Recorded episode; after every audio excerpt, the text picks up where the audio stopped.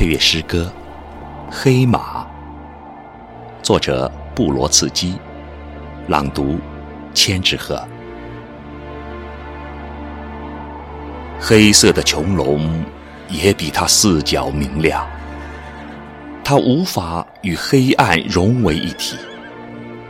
在那个夜晚，我们坐在篝火旁边，一匹黑色的马儿映入眼底。我不记得比它更黑的物体，它的四角黑如乌梅，它黑得如同夜晚，如同空虚，周身黑咕隆咚，从宗到尾。但它那没有鞍子的脊背上，却是另外一种黑暗。它纹丝不动的伫立。仿佛沉睡酣酣，他蹄子上的黑暗令人胆战。他浑身漆黑，感觉不到身影。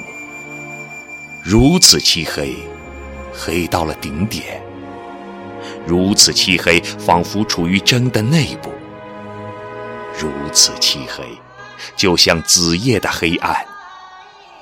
如此漆黑，如同他前方的树木，恰似肋骨间凹陷的胸脯，恰似地窖深处的粮仓。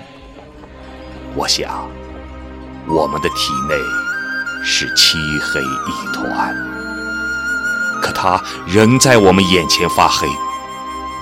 钟表上还只是子夜时分，它的腹骨中。笼罩着无底的黑暗，他一步也没有朝我们靠近。他的脊背已经辨认不清，明亮之斑没剩下一丝一毫。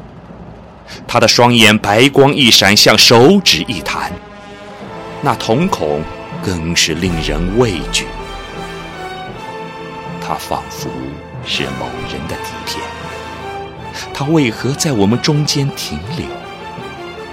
为何不从篝火旁边走开，驻足，直到黎明降临的时候？